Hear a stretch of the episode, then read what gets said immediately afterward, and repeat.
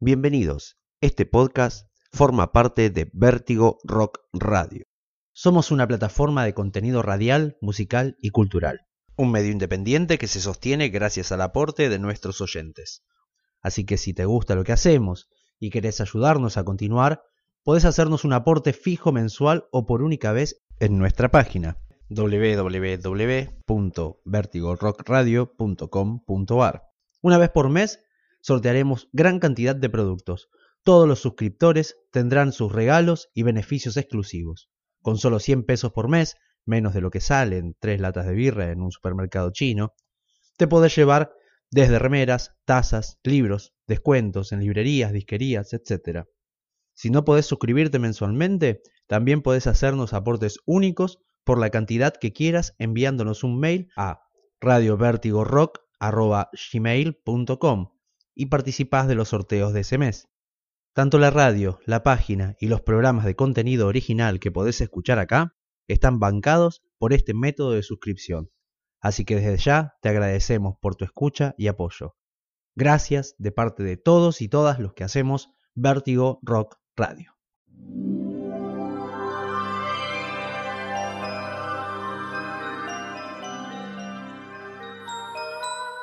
La vida es un cuento, contado por un idiota, lleno de ruido y de furia.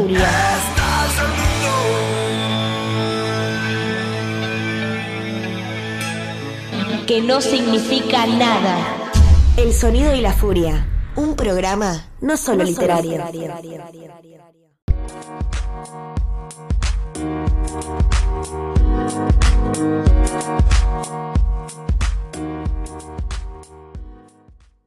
Indómita Luz es una editorial que forma parte de la Confederación de Trabajadores de la Economía Popular, CETEP.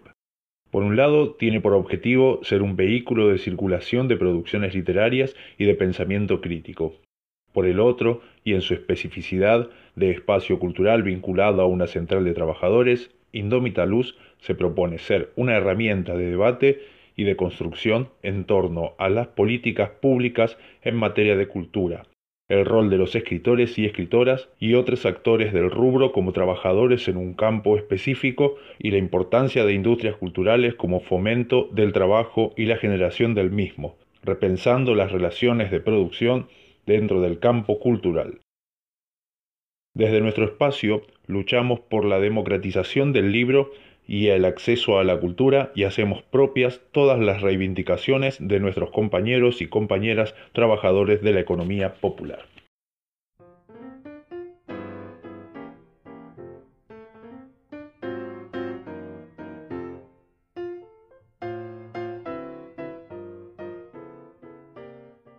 Muy buenas noches, sean bienvenidos y bienvenidas al Sonido y la Furia. Matías Bertini quien les habla. Estoy aquí con Luis Alexis Leiva. Buenas noches, gente, ¿cómo andan?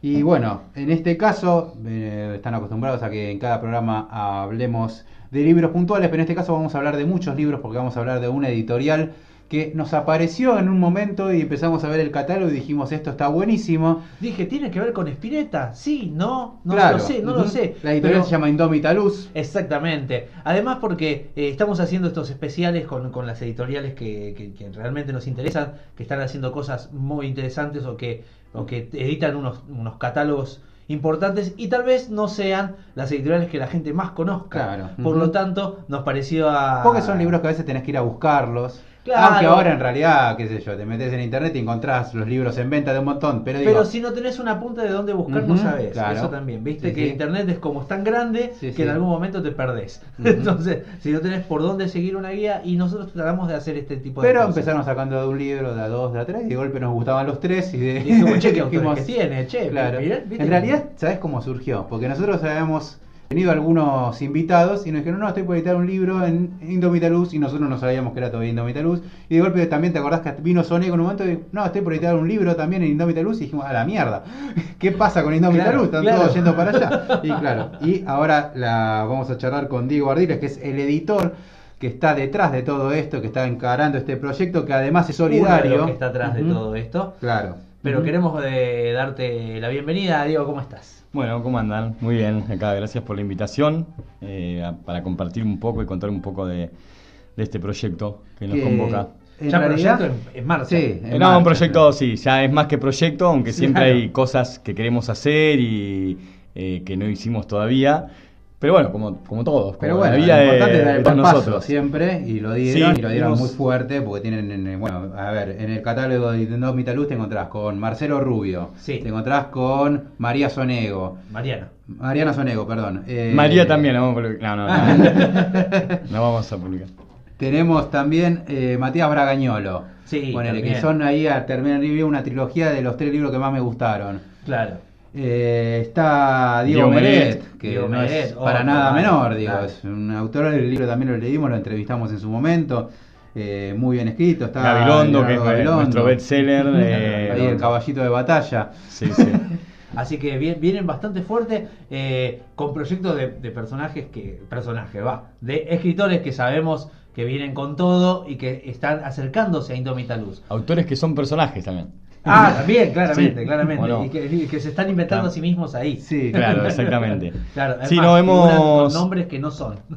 Eh, Yo digo el proyecto porque en realidad mm, es, es algo que está en construcción todavía, digo, independientemente del catálogo, que sí, como dicen ustedes, yo dije, mm, eh, hemos dado el primer paso y, y es verdad que es, es un pequeño paso para Random House, pero es un gran paso para, Para para Indómita. Luz, digamos, ocho títulos en un año. eh, y, y sobre todo que logramos que, que el nombre se instale y que nos llegue mucho material para leer para hacia Bien. adelante. Bueno, para este año, pero también estamos ya leyendo y, y cerrando, tratando de, de- de poner como un, un límite a las lecturas para, para lo que es el 2020, porque, mm, bueno, eso se, se empezó a acercar desde eh, autores inéditos, autores eh, Editados editados no tan conocidos y eh, autores editados con reconocimiento nos han acercado textos y eso no, no- bueno, no- nos pone orgullosos, pero es un proyecto en construcción porque también todo pasó tan rápido que siempre estamos también modelando, bueno, hacia dónde vamos. Nosotros tenemos estas dos caras, que por un lado hacemos libros y, nuestro, nuestro catálogo más fuerte o, o lo que nos destaca es la ficción, pero somos una editorial que forma parte de una organización, eh, una central de trabajadores, la, la CETEP, y en ese sentido también tenemos una pata política que, que nosotros trabajamos que viene por debajo de los títulos que publicamos, son Sí. como las dos patas. Y en ese sentido también todo el tiempo estamos pensando, discutiendo por qué hacemos los libros, para qué, a dónde queremos eh, intervenir, organizar, qué es lo que queremos discutir. Y en ese Esas sentido... eternas, ¿no? Y es que de pronto, mira, la mayoría de nosotros, eh, eh, para la mayoría del grupo, porque bueno, vos me presentaste como editor, eh, soy un poco el jetón en el sentido de que pone la cara, digamos, Claro. pero en realidad hay un, primero que es un equipo muy grande, eh, sí, soy, soy el coordinador editorial, pero bueno, hay eh, otros compañeros que, que también leen títulos para, para, para editar o para decidir si sí o si no. Ahora se sumó también, se sumó también Marcelo Rubio, que es autor publicado por la editorial, pero ahora forma parte de la editorial, que también está participando de eso. Yo uno las partes, digamos, sí leo los textos eh, como la puntada final. Ahora con esto de que están llegando muchos, trabajamos con, con informes de lectura que, y después eh, em- empiezo a leer yo, pero eh, más que nada me dedico a eso, unir como todas las partes, el compañero que hace la distribución, la compañera y el compañero que maneja las redes, la compañera que se ocupa de los eventos, pero somos un equipo, es, es para la mayoría de nosotros es un espacio de militancia, como otras personas forman parte de una cooperativa, dan apoyo escolar, manejan o, o- o coordinan un merendero, nosotros armamos una editorial. Entonces todos laburamos de otra cosa y eso hizo que cuando todavía estábamos empezando a carretear, nos desbordó un poco lo que pasó. Wow. Y, y bueno, y hay cosas que todavía están sin resolver o a medio discutir porque el tiempo que le podemos dedicar, y esto no, no va en desmedro del trabajo porque lo hacemos con mucho profesionalismo, Y la con, verdad que no, porque con ya mucha dedicación. diciéndonos lo que estás diciendo, que tienen gente que elige textos que, digamos, que necesitan, necesitan informes sobre los textos, que no publican porque sí eh, cualquier texto, eso también implica un trabajo. Sí, No, sí. y además visión. implica también una postura política de la editorial. Una que- dirección hacia eso, sí, Eso sí, se sí. nota en muchas. Hay editoriales que van por un perfil más elitista, hay otras editoriales que van a lo popular, hay otras editoriales No digas que cuidan. elitista que suena como, como despectivo, en realidad. No, pero las hay, ¿o no? más- sí, las hay. Bueno, entonces, la ¿para palabra es elitista, cuidar? pero bueno. Pero digo, o sea, vas a un público por ahí más letrado, de Eh, otra mira, clase, digo, en, nuestro todo. caso, por el lado que pasa es por el reconocimiento, porque vuelvo, mm, siempre es importante destacar esto, formamos parte de una central de trabajadores Claro. y medio raro, porque no es que formamos, hacemos libros de política o de sindicalismo, No, de claro, claro. Eh, pero nuestra razón de armar una editorial desde ahí es también pensar que hay una industria y hay trabajo en el campo editorial que a veces no se ve, porque uno ve el producto terminado, ve el libro, es un producto bello, eh, con Sí. un trabajo, diseño moderno, en- digo, en general, ¿no? Nosotros, por ejemplo, tratamos de romper con el típico diseño de las editoriales políticas, pero hay otras editoriales también que hacen productos muy bellos, pero nadie sabe la maquinaria que funciona atrás. Claro, Entonces, claro. para nosotros la editorial también es una forma de intervenir ahí y reconocer todo el trabajo que está ahí escondido, no solo para reconocerlo, porque el lector a veces no lo ve, sino también reconocerlo en el sentido que está desorganizado. Hay precarización, hay abuso de Ujú. poder, eh, las patronales, no hay organización, entonces eso hace que las patronales puedan imponer sus derechos, hay derechos vulnerados de los trabajadores. Y, y entre otros, reconocer al, al- al escritor como un trabajador, que a veces no se lo ve así. Creo que es una discusión pendiente de toda la historia argentina, desde Sí, Art, sí, por lo sí, menos sí, para sí, acá. Sí, de hecho, bueno, hemos Ahora tenido varios programas se que está nos formando. decían que esta editorial que te cobran una fortuna para editar un libro y vos decís, loco, decía, yo estoy trabajando, Claro, acá hay un trabajo. sí. o sea, Sí. Eh, Y en hay- es- hay- se está formando también algo de, en- en, eh, la, eh, ¿cómo es? Te, están Sí. buscando que se arme un gremio de escritores. Está la Unión de Escritoras y La Unión de Escritores, que está trabajando sí, hace un tiempo, encabezada por, por mm, eh, Selva Almada. Bueno, encabezada no, son, hay mucha gente laburando ahí. Bueno, Estaba pensando Sí, en sus sí, referentes, Julián López, pero está Marín Screamer, Marcelo Guerrieri, está eh, Guadalupe Faraj, hay, sí. hay un montón de, mm, de compañeros, que, compañeros que están trabajando ahí. Y mm, eh, no, y también nosotros el año pasado formamos parte de un, de un espacio que está ahí, va, viene, a veces se queda. Es difícil organizar a gente. No es un sindicato que vos vas a la fábrica y están todos ahí. Es difícil organizar a los trabajadores del campo literario porque la mayoría no labura de lo que y porque hace en el sí, campo claro, literario. y Claro, Son docentes o dan También talleres. debe suceder mucho que dicen, no, yo escribo por un hobby. Empleados Entonces no lo considero tampoco, no, me considero. Hay bueno, algunos que por ahí no se perciben el nacimiento como trabajadores. ¿no? Claro. Yo escribo. Hay algunos, sí, y de todas formas están haciendo un trabajo, digamos. Ahí, Sí, claro. Vos podés, eh, no sé, bueno, ahora justo porque nos sacamos un libro, ¿no? Pero dentro de una de las patas que hacemos, que también es ver cómo podemos aportar desde la editorial a, a- a la difusión del pensamiento crítico, el pensamiento en, en lo político, digamos. Y hace poco sacamos un libro que se llama No es Amor, que es un- una compilación sobre artículos que abordan el tema de la economía del cuidado, de los trabajos del cuidado, que es el trabajo Sí, sí, sí. de cuidado de personas, doméstico, no, no reconocido muchas veces como trabajo, desde diferentes aspectos, el feminismo, el sindicalismo, la economía. Y mm, hay amas de casa que seguramente no se van a reconocer como que lo que hacen es un trabajo eh, económicamente eh, Rentable. o que genera renta. Y ahora, por más que haya personas que porque tienen ya un chip instalado y todo no lo reconozcan, eso no siendo. implica que no haya que discutir y, y que plantearlo de esa manera. Pero aparte sigue siéndolo, Sí, digamos, sí, sí, eh, eh, casi inevitable, digamos. Eh, es, es interesante cuando hace- eh, se hace un paro general y, y se, y se dice, se perdió tanta plata en el paro general, te lo tiran lo- lo- los medios oficialistas como diciendo, eh, qué desastre el paro. Y vos decís, bueno, por fin están reconociendo que lo que hacemos da dinero. Claro, o sea, paren. Sí. Sí, Sí, ¿no? ahí, hay, ahí hay un punto para el reconocimiento. Esto una vez me lo planteó eh, en una charla con Juan Mateo y Pedro Peruca de la revista Sonámbula. Me, eh, compañeros con los que de alguna manera empezamos la iniciativa de Trabajadores de la Palabra, que es la que le estábamos comentando, que si bien no tiene el recorrido y la fortaleza que ya logró la Unión de Escritores y Escritores que hacen eh, sus plenarios Sí, sí, abiertos, sí. etcétera, participaron, por ejemplo, de la, de la discusión y de, de- de- bueno, del armado, incluso con algunas, algunos cuestionamientos a la ley del libro. Eh, pero lo que tiene este espacio, a diferencia de ese, es que eh, amplía eh, la, mm, la cobertura, digamos, de, de la organización, porque no son solo escritores, sino que ahí ya hay periodistas culturales. Bien. Bueno, eh, Matías fue Sí, a sí, alguna estuvo reunión, alguna. eh, periodistas culturales, eh, editores, libreros, ¿no? Entonces ya Claro. es un abanico más amplio de lo que es, incluso con lo interesante de las tensiones internas que puede haber entre un editor, por ejemplo, y un escritor.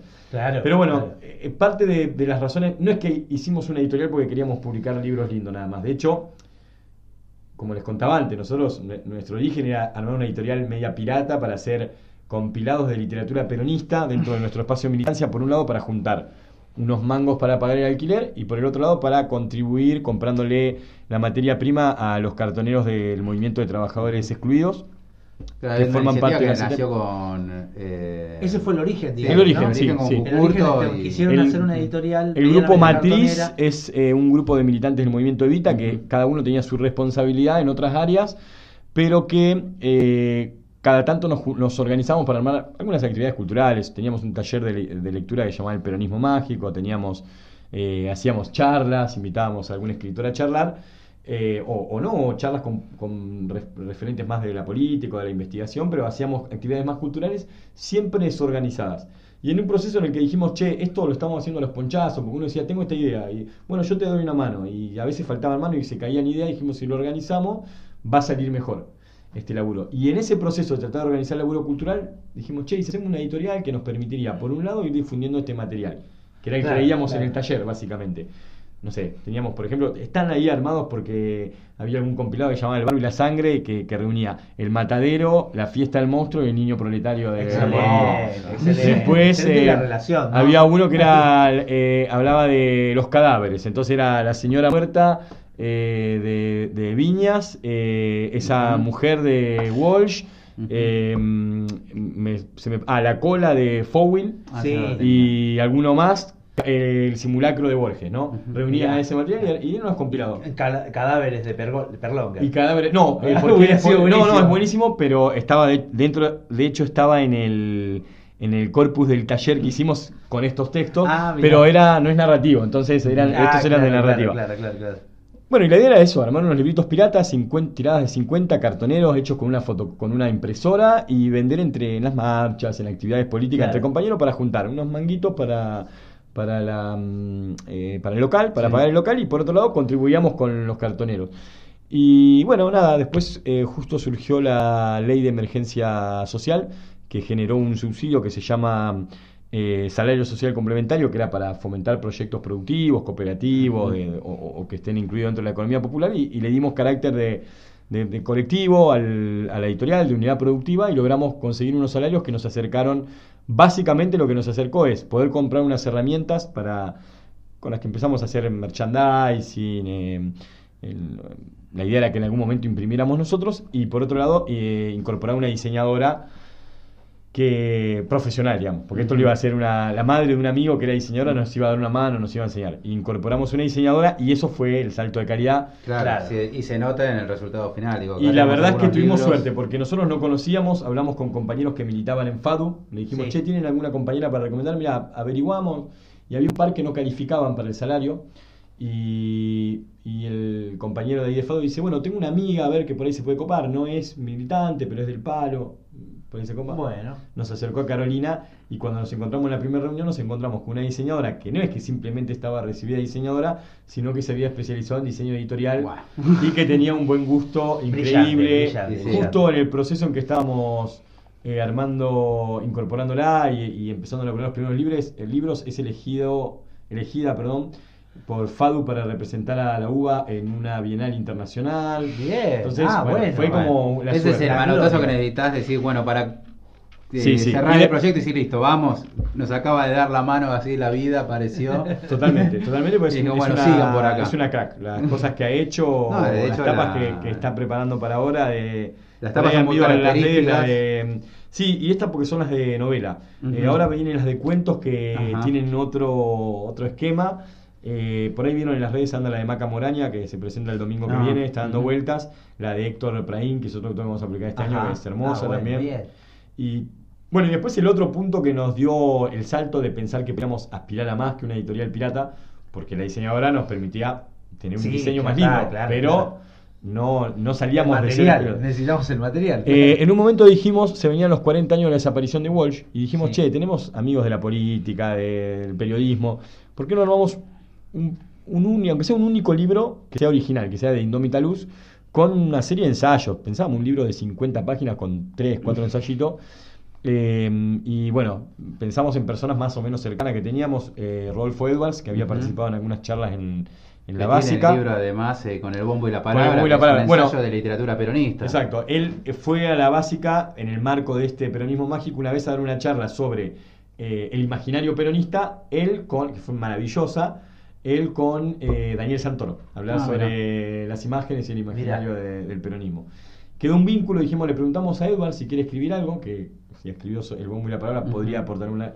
Le pedimos a Isia Recalde, que es una mm, profesora de letras, eh, eh, especialista en, en todos los autores del pensamiento nacional, eh, de la Universidad de La Plata, de la Universidad de Jaureche, que era amiga, le dijimos también se copaba, y alguien más que ahora no, no me acuerdo bien quién era. Pero Isia Recalde dice, che, yo les puedo recomendar a dos o tres autores que, mira, tengo una amiga que está escribiendo sobre el teatro de Walsh, tiene una tesis o está haciendo un trabajo, tengo otra amiga que es periodista de Anfibia, que ella labura mucho no, no ficción, por ahí se copa. Después soy amiga de Sebastián Hernáiz, que tiene un libro que se llama... Wow. eh, eh, Rodolfo Walsh no escribió Operación Masacre y otros ensayos. Dice, ¿por qué no los charlan? Claro. Y le hablamos a eso, eh, a ellos, y de una. Aparte, es verdad que es un valor que nosotros vamos y decimos, somos una editorial, formamos parte de la CETEP, y en general la gente dice, che, qué copado, qué buena onda. Claro, y bueno, y ese libro que iba a ser, seguía siendo la idea de un libro cartonero, pero con tres o cuatro artículos originales, es un artículo, un libro de 10 artículos Toma. que ahora reeditamos ampliado con 18 artículos, que es nuestro primer libro, que es Walsh en Bien. presente, este, con miradas diversas de Walsh que hablan desde el sindicalismo al psicoanálisis. Muy, muy Mm, interesante. Excelente. Bien, bien, bien. Así que así nacimos. Así eso fue como el nacimiento. Así- Exacto, un año llevó el- todo el proceso. Y decime, pero- desde la primera sí. idea que vos tuviste, y sueño así desde el comienzo, decís, bueno, vamos a encarar una editorial. Ah, hoy, ¿qué fue lo- los momentos más difíciles, los momentos, las trabas que te fuiste encontrando y que decís, acá le tuve que poner el pecho porque si no esto no salía adelante? Porque me imagino que más en esta época, encarar un proyecto de literatura, de cultura en general, pero digo de literatura en particular, debe ser bastante Ahora sí, difícil. era 2015 en adelante. claro, y bueno, ¿cuándo No, hay. Sí, eh, nosotros tenemos una particularidad que es que no vivimos de esto. Es nuestro espacio de militancia. Estaría bueno porque le podríamos dedicar quizás más tiempo o, ponernos más obligaciones. ¿viste? Nosotros, yo, por ejemplo, soy docente. Claro. Si estoy, estoy leyendo y corrigiendo una novela que tenemos que publicar, pero tengo que corregir para el colegio, tengo que corregir para el colegio primero porque sí, claro. me pagan. Claro. Sí, sí. Tengo eh, tres. Claro. uno bebé. Eh, el resto estamos en la misma, todos laburamos de otra cosa. Lo difícil por ahí es eso, es a veces tener la posibilidad. Hay algo que, que es una, que es una dificultad que estamos atravesando ahora, desde fines del año pasado hasta ahora, pero es curiosa como dificultad o contradictoria, porque es que tenemos la oportunidad de dar un salto, de crecer. Agotamos todos los libros que publicamos, los agotamos. Tirada de 200 libros. Pero- Pero para alguien bueno. que distribuye con una mochilita No, recorriendo. aparte no es que están en Jenny, Cúspide, digo, No, o sea, están... no tenemos, estamos en 10 librerías amigas, distribuyendo nosotros como podemos, y nosotros le damos eh, a los autores, hace- con los autores hacemos acuerdos en los cuales cubrimos el costo del libro y después le damos el 50% de la ganancia. Que es una forma de reconocer su trabajo, ¿Y simbólica. de qué manera? No, simbólica. simbólica, el 50%, porque sí, es simbólica otro, porque son eh, porque por otro lado tenemos otra política que es la de que los libros sean dentro de todo accesibles, que hoy los libros son carísimos, son un bien Sí, suntuario. Entonces, libro barato, tirada de 200 no es mucha la plata que hay. Generalmente lo que hacemos es, en vez de hacerle liquidaciones todo el tiempo, lo que se va vendiendo en librerías, lo que se vende en la primera semana, preventa, reserva y se vende en la presentación, le damos la mitad al autor y Bien. después ya dejamos, porque después ya es difícil sacar la cuenta. Pero, No, sí, sí. pero es una cantidad de plata que me ha pasado con autores que no, cuando les doy la plata me dicen, ¿y esto para qué? A mí es?". me han dicho... ¿Y esto para qué? Claro. No, no, es que nos ha pasado con algunos que vinieron y dijeron, yo cobré una guita que no... No esperaba. No sé qué, Ah, y qué bueno, pasa. hemos publicado autores con tiradas de mil libros en otras editoriales grandes, con distribución y todo, que cuando le dimos una plata, que igual a mí me pone contento eso, porque es parte de lo que pensamos con, con nuestro proyecto original, el- el- la valorización del trabajo del escritor, pero por otro lado yo le estoy dando una plata que te cobra un cerrajero por venir un sábado a la, a la tarde a, a, a abrirte la puerta. Sí. Y el tipo está haciendo, no es que el trabajo del cerrajero vale menos, pero son 10 minutos del trabajo del cerrajero. Y acá hay un escritor que le dedicó tiempo de su vida, que le dedicó talleres, que le dedicó claro, pues, claro. eh, una corrección, y, y a mí me parece muy poco.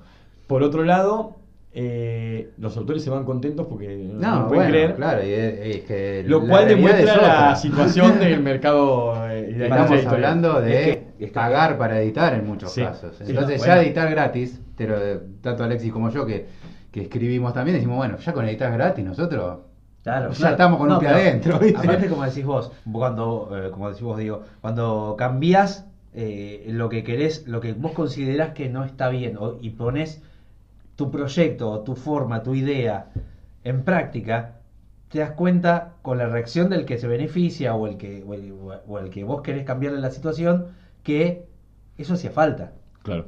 ¿no? Sí, sí. Digamos que la editorial sí. independiente haga un esfuerzo o que ponga desde otro lado. Después hay otras formas de trabajar que están totalmente válidas también, eh, pero que vos digas, no, se sorprenden porque le pago tal cosa. Y vos decís, bueno, mirá que mal que aclaro, estamos, aclaro algo. ¿no? Esto no es un cuestionamiento de cómo No, trabajan no, las editoriales no, en un punto. Nosotros lo podemos hacer. Que, ¿Por qué? Porque hemos decidido que originalmente fue nuestro espacio de militancia. Esto lo, lo volvemos a pensar muchas veces. Bueno, pero si lo pensamos más como, Sí, como un negocio, si no, no como un negocio, distinto. pero como sin perder el perfil político, pero como una unidad productiva donde nosotros también cobremos por nuestro trabajo que estamos haciendo Claro, y no claro. cobramos. Hoy, eh, ojo, no es que tampoco que lo regalamos, lo que hacemos nosotros es como todas las personas que tienen una militancia política hacen un aporte voluntario en determinadas áreas en las cuales dedican su militancia, ¿no? Eh, sea en el sindicalismo, el que es docente, o y todos los trabajadores en, en el sindicato, el que está en, en un asentamiento o en una villa coordinando un comedor o lo que sea, están dedicando tiempo de su vida voluntariamente. Es una es un aporte a una construcción mayor, una construcción colectiva. sí, no sí. es que nosotros decimos, no, nosotros estamos haciendo un laburo gratis como quejándonos de que lo hacemos No, gratis. claramente nosotros no. lo decidimos hacer así porque era nuestro aporte. En vez de estar seguir nuestra militancia en otros espacios, la continuamos acá. Entonces el tiempo que le dedicamos es el mismo que, que- que antes poníamos en otra cosa. Pero bueno, a veces decimos, bueno, pero podríamos ocuparnos un poquito más, dedicarle un poco más de tiempo si pudiéramos tener un ingreso. Igualmente creo que ho- hoy somos muchos también, entonces creo que no, Sí. no sería, no sería viable lograrlo, pero mm, eso es lo que a nosotros nos permite poder darle la mitad de la plata al autor y que tenemos la diseñadora, por ejemplo, subsidiada y no le tenemos que pagar un salario Claro, y nosotros tampoco lo cobramos. Si nosotros tuviéramos que repartir Sí, plata entre nosotros, pagarle a la diseñadora, pagarle a una distribuidora para poder estar en más librerías, Sí. Y sería más complicado. y nosotros podríamos recibir un ingreso quizás pensando en tiradas más grandes y todo, pero el escritor no podríamos pagarle ese 50%. No sé si podríamos publicar todo lo que, lo que venimos publicando, porque es un momento de crisis donde la mayoría de las editoriales Se achican y nosotros achican. estamos creciendo. Claro. Pero porque tenemos esa particularidad. Eh, a nosotros nos interesa más hoy, la podemos sostener. Por eso vos me preguntabas qué cosas te cos- costaron o, o le resultaron un poco difíciles en este, en este proceso, en este periodo. Eh, me lo planteabas más pensando como en el contexto de crisis y nosotros no la vivimos tanto por esta cuestión. No, no nos llevamos plata, no es que vivimos y dependemos nuestra vida y nuestro salario depende de esto. Y, mm, eh, por- y tenemos subsidiada una diseñadora, que es, que es uno de los costos quizás más caros del libro, de, de la producción de un libro. Entonces eso nos permitió sostenernos. Pero ahí, pero nos permitió sostenerlo, seguir pagándole a los escritores. Eh, es, esto digo, bueno, en ese sentido la crisis no nos pegó tanto, pero porque tenemos esa particularidad. Sí nos pasa esto que les estaba diciendo, que es como contradictorio pensarlo como un problema, pero nos plantea un problema y a veces no sé si tenemos el tiempo de, de sentarnos a darle la vuelta para reorientarlo, quizás justamente en esto que les decía recién, pensarlo más como un proyecto productivo para generar más ingreso, que nos permitan a nosotros también dedicarle más tiempo, ingresos para por, por nuestro trabajo, pero también para la editorial. Sí. Eh, que es esto de que estamos en una situación en la que, por ejemplo, deberíamos empezar a pensar en tiradas más grandes de los libros. ¿Por qué? Y porque todos los que publicamos, Se desde el primero al último, se agotaron. Algunos han agotado eh, tres ediciones, van por la cuarta. Ediciones no, reimpresiones, digo yo. ¿no? La edición, sí. para mí, si no hay un trabajo nuevo sobre el libro, eh, no lo veo. No a veces es, es sí, sí, medio sí. como el, el- la chapa, viste, que Claro. la medalla como para darse corte. Yo prefiero decir que reimprimimos el mismo libro, pero bueno, eh, ese es un salto que hoy no estamos preparados o capacitados para darnos, ni, ni financieramente, ni. Bueno, y el trabajo que implica también, ¿no? Porque también habría que repensar no solo los libros que van a salir. Igual los primeros dos, por ejemplo, salen con 100 más. Un poquito, pero hacemos, Bien, bien, ampliamos la bien, tirada. bien, bastante. Pero en diciembre, en, a principios de año, nos encontramos. ya el año pasado habíamos hecho dos reimpresiones de dos libros. Y a principios de este año nos encontramos en un momento con la Feria del Libro por delante, con la invitación al Festival de Era allá en, en San Isidro por delante. Nos encontramos con eh, tres libros agotados. Los reimprimimos, tres libros más, de aparte de los otros dos. Y los reimprimimos y cuando empezábamos a acomodarnos con eso, se nos agotaron los otros dos que están ahí, a la- Wow. que están eh, los dos que faltaban, digamos, ¿no? Esos lindos problemas para tener. Que están a la espera, digamos. Están a la espera porque en este momento no podríamos decir ya, bueno, mandamos los nuevos y mandamos también esos dos. Claro. ¿Y eso cómo es el trabajo de la reimpresión para ilustrar un poco más a que nos está escuchando y piensa que por ahí es eh, nada, apretar una impresora y sacar libros? No, es que nosotros, eh, esa es otra, otra cuestión. Nosotros en un momento que fue difícil, logramos que se resuelva de, de una manera, fue un- una discusión interna, política, Eh, nosotros teníamos una. mm, habíamos montado un taller que manejaban unas compañeras de impresión que lo que hacía era todo el merchandising que viene siempre con los libros, que son stickers, señaladores, Claro. eh, etcétera, y hacían una edición, como que fue la, la primera prueba que salió muy linda, una edición de Teoría King Kong. eh, Ajá, claro, me acuerdo. que era una edición bien feminista, porque las imprimían las compañeras, la encuadernaban las compañeras, tenía el prólogo hecho por otra compañera, eh, el diseño hecho por una compañera, bueno, Carolina, que es quien, quien diseña. eh, fue como una prueba, pero en un momento Me acuerdo de la presentación de Marcelo Rubio que había visto. esa. estaban ahí, sí, sí, sí, sí, sí. Eh, pero después empezó a haber una tensión acerca de la dirección que tomaba la editorial, porque eh, había un grupo de compañeros y compañeras que pensábamos que la dirección de la editorial no era la autogestión, el cooperativismo, y sin cuestionarlo, ¿eh? Sí, sí, sí. sino que nosotros teníamos que ser una herramienta eso, que si viene plata de la organización, de hecho, cuando yo hablo, hoy nos falta para dar ese salto que podemos dar, aparte de poder nosotros dedicarle más tiempo o que llegue más, más gente a laburar, a, a que se sume más gente a la editorial, eh, también nos falta el- eh, la pata financiera, digamos, para financiar ese salto. Claramente. Parte de nuestra discusión es con la organización también para que nos hagan un aporte.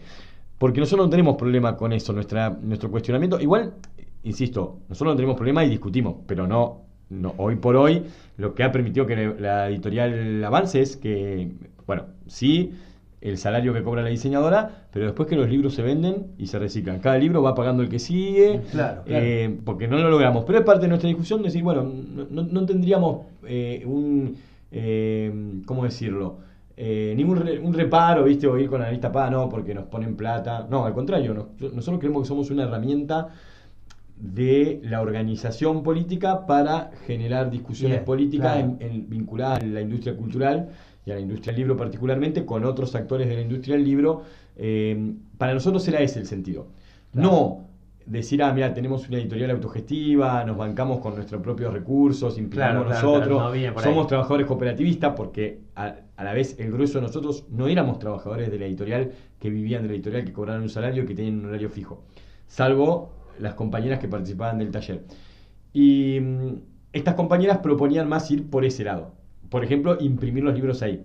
Eh, veníamos publicando un libro por mes y mm, que era la que teníamos solo, una impresora de edición, eh, ojo, que se banca a publicar tiradas Claro. de 300, 400 libros por mes, pero que requiere un tiempo, un- una cantidad de tiempo publicar, imprimir, coser esa cantidad de libros, eh, para nosotros era difícil. Nosotros creíamos que teníamos que seguir trabajando con, y, eh, con, la, con la imprenta y, a- y no hacer libros artesanales que tienen una, una terminación que, que- que está buena. Distinta, sí. Está buena, pero es, son dos categorías diferentes. Sí, sí. Y en el espacio donde nosotros queríamos presentar discusiones y tratar de intervenir, los libros que se venden son estos, porque no es el espacio.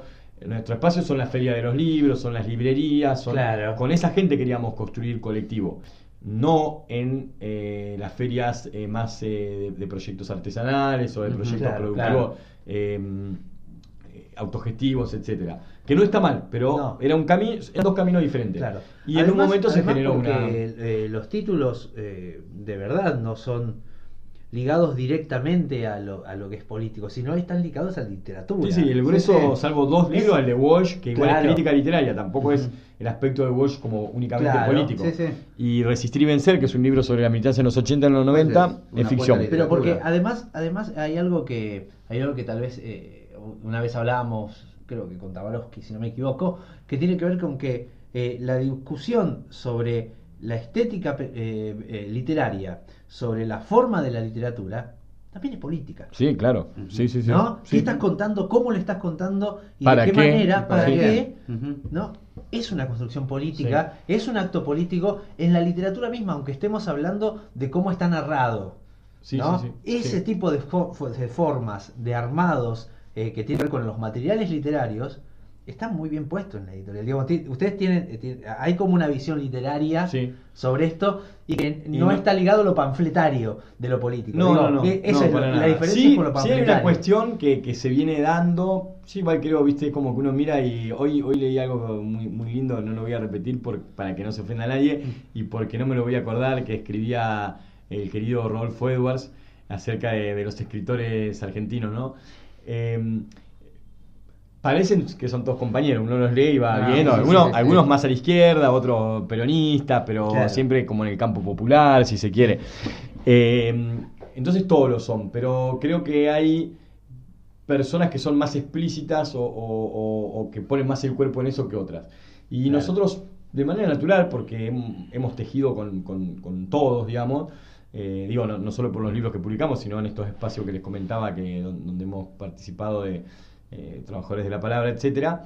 Eh, pero mm, viste que las editoriales tienen su no solo una estética visual, sino que también tienen Una línea. una línea editorial definida que está generalmente basada o en formas de escribir, eh, no- mm, como en, el, en la En textura de la escritura, sí, en sí. estilos de escritura, o en géneros, o en eh, o hay editoriales que publican ficción pero no te publican ensayo, hay otras que publican ensayo. Nosotros cuando pensamos el catálogo, una vez se lo contaba una compañera, eh, a una mm, eh, escritora que vamos a publicar ahora, una poeta que se llama Virginia Parodi, que no tiene literatura publicada, y me decía, che, pero ¿les parece? Porque a mí no me conoce nadie, ¿quién me va a leer? Por ahí ustedes ya tienen armado... pero Digo, nuestro catálogo no, eh, no tiene que ver con un estilo o con, o con un género. Es lo, lo que une lo- los, los textos entre sí o los autores entre sí es una eh, sensibilidad común. Ahí por está. lo popular, pero no lo popular en el texto, sino por lo popular es por la preocupación. también, ¿no? ¿no? pero, pero mm, popular en la literatura en el sentido que, que- que sea leída, sí. Pero digo, no todos escriben. Me refiero a una sensibilidad común por lo popular en el sentido de la preocupación por, por el por el de al lado, digamos, por lo por, por lo social, eh, Sí, una, sí. una línea, una sensibilidad común por lo político también. La mayoría de los autores que nosotros publicamos no, no es que sean ni todos militantes, ni que todos tengan una bien claro un, Claro, un- lineamiento, político partidario, No. pero todos defienden y reivindican eh, las mismas cosas y todos se reivindican, o sea, uno los sigue en sus muros, habla con ellos, Claro. y, y no es que eh, hablan como él y dicen, no, yo soy peronista o yo soy Sí, sí, eh, de izquierda, eh, pero te lo dicen a vos, no, yo mira, no me identifico con los partidos, pero sí con, eh, Claro. no sé, no, estoy en contra de la violencia institucional y, y los derechos humanos, lo. Eh, lo dicen también expresamente, Claro. es parte de su de la construcción de ellos como escritores, aunque no lo vuelquen en sus libros. Claro. Nunca un dejen gobernar, nunca. No, De- no o sea que tenemos. Andajasi no va a salir por ahí. Andasi no, no, no nos necesita igual, hay que, hay que ser justos también. Porque se puede decir, bueno, podríamos haber publicado sinceramente y eso pero no nos necesitaba. necesitaba una editorial un poco más eh, que le permitiera hacer algo como Y hacer una mil, lo de ayer en Rosa. Claro. decir, bueno. Llegar un poquito más al, al Sí, país. arran- y imagínate que nosotros decimos, agotamos todos los libros que publicamos, una tirada de 200 en, en un año, a un montón, y bueno, el- ese libro publi- creo que Sí, la 8000 que fueron la, la- La preventa. la preventa, de sí, yo digo. sí, 20.000, no sé. Te quedaba sin tinta en dos Es minutos. algo inédito, es algo inédito. Contanos un poquito del catálogo que tienen. La variedad, ¿qué es? de narrativa de, de novela, digamos, narrativa argentina contemporánea, que eh, tiene El podrido de Diego Meret, tiene eh, Lo que trae la niebla de Marcelo Rubio, Namura de Guadalupe Faraj, eh, En que ayer del mismo río de Mariana Sonego, eh, ay, ahora me, me- me dijiste lo del El verano, de, de Matías Bragañolo, El destino de las cosas últimas, y eh, Falta una vida para el verano de Leandro Gabilondo. Así que esos son los títulos que teníamos publicados. Bueno, ahora este año hay una reedición de aquel primer libro sobre Walsh eh, con, con más artículos. Para este año, bueno, lo primero que salen son libros de cuentos, que es Bien. una colección nueva, que se va a llamar Bocanada. Bien, Ajá. bien. Eh, eh, se llama La enamorada del muro, es un libro de cuentos muy lindos. Vamos a presentar eh, un poquito más adelante, fines principios de agosto, el pabellón de los animales domésticos de Héctor Payne.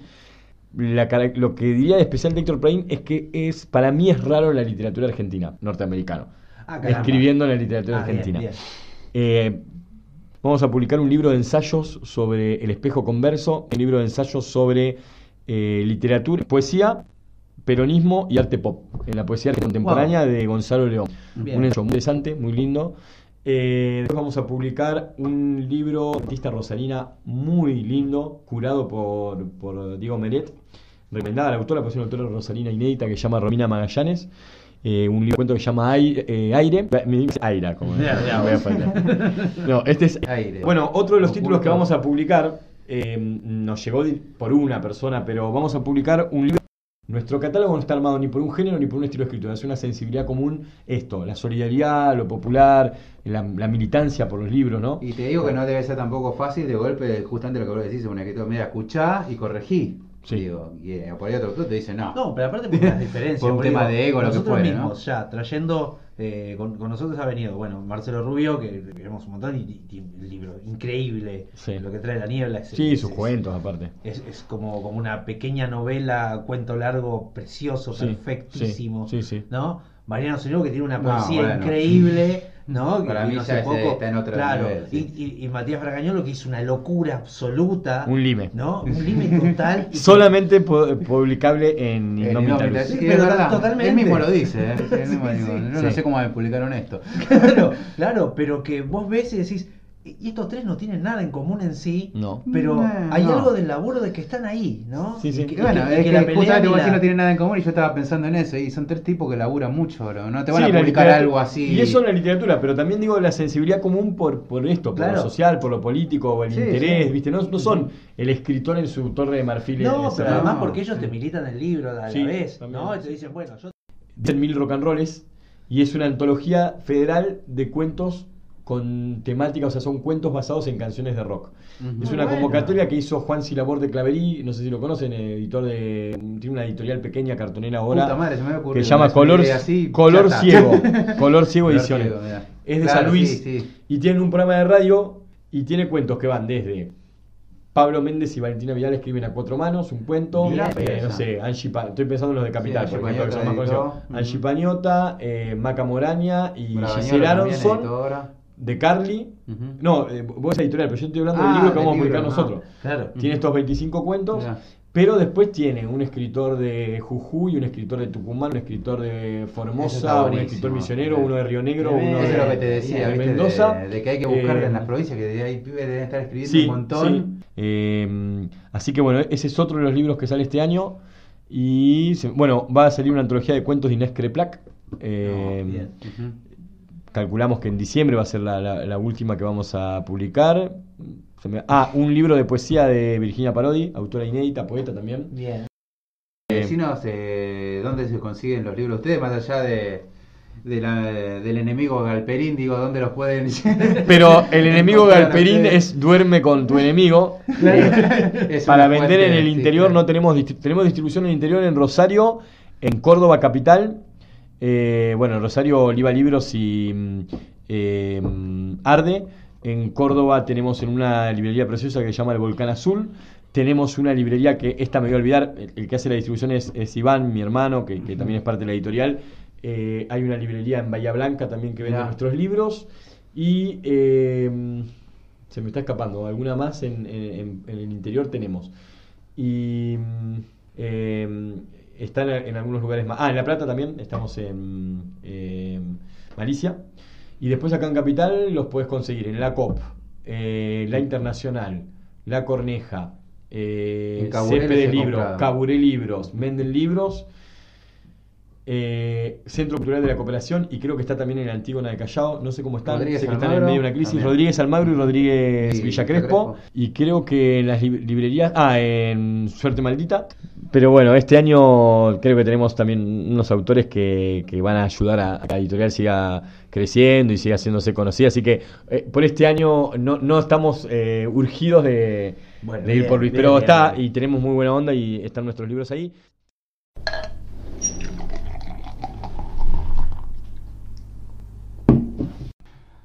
Llevar adelante procesos culturales, como nos estaba contando Diego, tienen algunas cosas buenas y también tiene otras que es generar enemigos y molestar, porque si no incomodamos estamos pasando inadvertidos, muchachos. Nos despedimos entonces, luego de esta extensa charla con Diego Ardiles, sobre la vocación que tiene toda editorial en el día de hoy. Nos vamos escuchando a Fey No More con The Gentle Art of Making Enemies.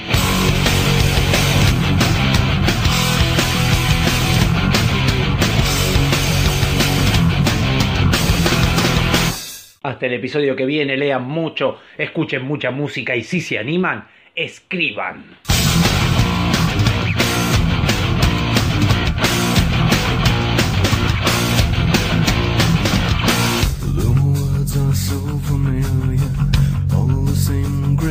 same mistakes. It doesn't have to be like this.